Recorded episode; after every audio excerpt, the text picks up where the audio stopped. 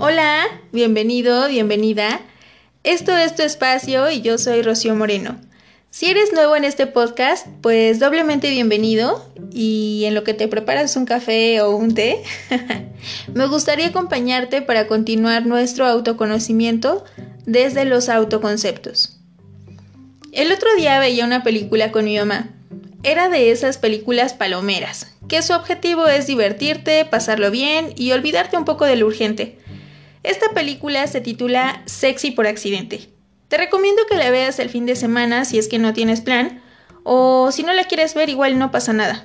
Te estaré rescatando lo más gráfico o esencial para desarrollar el episodio de hoy. Y básicamente trata de una mujer que siente un complejo muy fuerte con su cuerpo, y con ello con sus habilidades o capacidades. Una de las escenas principales trata de cómo se mira en el espejo con cierta tristeza, como diciendo, ¿esto soy yo?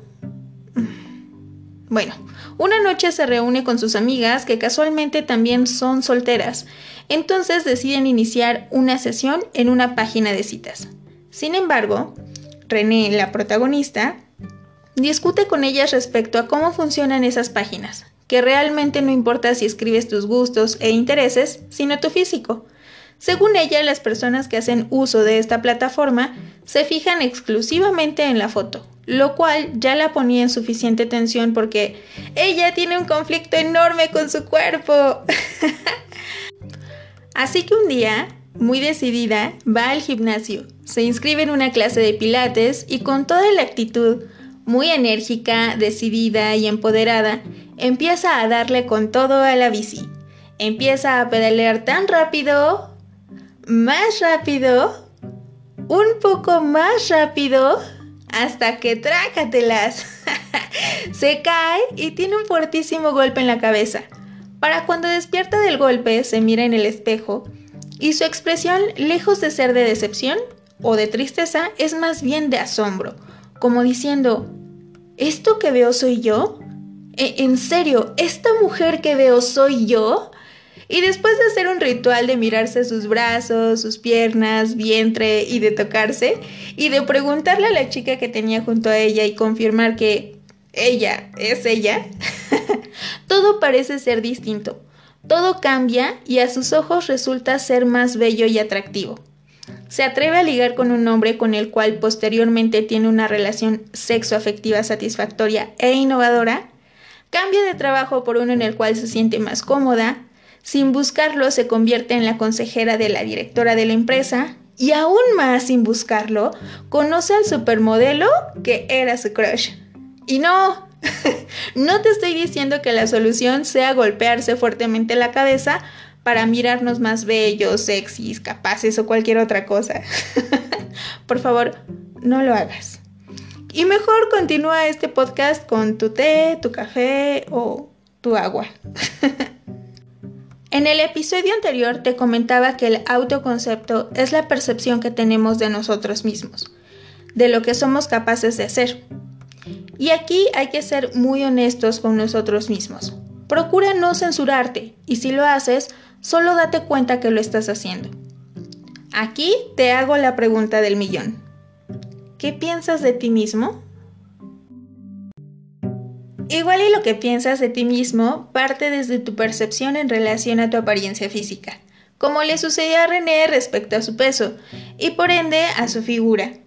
Lo que sucede es que generalmente nuestra autoimagen surge desde parámetros manejados por el entorno social, y acá ya no solamente son las personas físicas que nos rodean, sino también entran en juego aquellas personas que vemos a través de Instagram, películas, series y bueno, en fin, que de alguna forma imponen o inculcan un estándar de belleza que sin dudarlo aceptamos. Sin embargo, no hay un criterio universal de belleza, debido a que hay marcadas diferencias culturales que pueden determinar que una persona sea, entre comillas, bella. Desde la altura, el color de piel, la complexión, hasta con los dientes. Porque mientras para una cultura tener los dientes derechitos representa cierto grado de belleza, para otra cultura el que los tengan chuecos o simplemente no se los arreglen, eso es el top. Eso es lo fabuloso. Lejos de ver esto como una desventaja, te invito a que lo veamos como una gran oportunidad, porque nosotros, solo nosotros, podemos decidir nuestro propio concepto de belleza. Lo importante no es cumplir con los estándares de belleza que vemos a través de una pantalla, sino gustarse a uno mismo. Oye, Rocío, pero sucede que la percepción que tengo respecto a mi físico es igual que la de René. No me gustan estos kilitos de más o la pancita chelera. bueno, pues justo el hacer esta revisión de nuestra autoimagen nos va a permitir ver qué cosas son las que puedo cambiar. Claro, con esfuerzo y dedicación porque nadie dijo que fuera fácil. ¿Y cuáles son las cosas que no puedo cambiar? Sin embargo, puedo modificar la forma en cómo me relaciono con eso. Por ejemplo, yo mido 1,49. Soy de un tamaño muy compacto, casi casi de bolsillo, y es algo que no podré cambiar salvo que use tacones. Y por muchos años era algo con lo cual no me sentía cómoda. Incluso me disgustaba que las personas cercanas a mí me hicieran comentarios referentes a que mi estatura les despertaba cierta ternura. Pero claro, esta situación la superé gracias a mi proceso psicoterapéutico, porque pude comprender conscientemente que yo soy más que mi estatura. Lo mismo te digo a ti, eres más que tu cabello lacio o rizado, eres más que tu color de piel o cabello, eres mucho más que tus pecas, tus ojos, tus piernas o aquellas partes con las cuales puedas sentirte acomplejado. Piensa en al menos tres cosas constructivas o positivas que sean lo más característico de tu ser. Estos pensamientos que podamos tener de nosotros mismos pueden ser desde los más excéntricos hasta los más vergonzosos, íntimos o que incluso nos provoquen cierto enojo o cualquier otra emoción. Dales la bienvenida y ve revisando si son propios o fue que alguien más te los vendió, o si tú te los compraste por la interpretación que hiciste de un mensaje externo.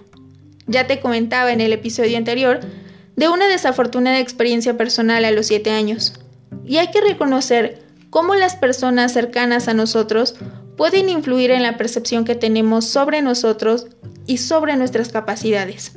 Sin embargo, nuestro deber es aprender a reconocer las influencias favorables y desfavorables para así desarrollarlas, mantenerlas o desecharlas. Gracias a esa experiencia negativa, pude comprender conscientemente qué era ese rollo de interpretar. y no solo eso, sino también averiguar cuáles son mis verdaderas ideas, evidentemente propias, de mí misma. Ahora que lo pienso, estas experiencias poco afortunadas nos ayudan a revisar tanto nuestras capacidades como nuestras limitaciones.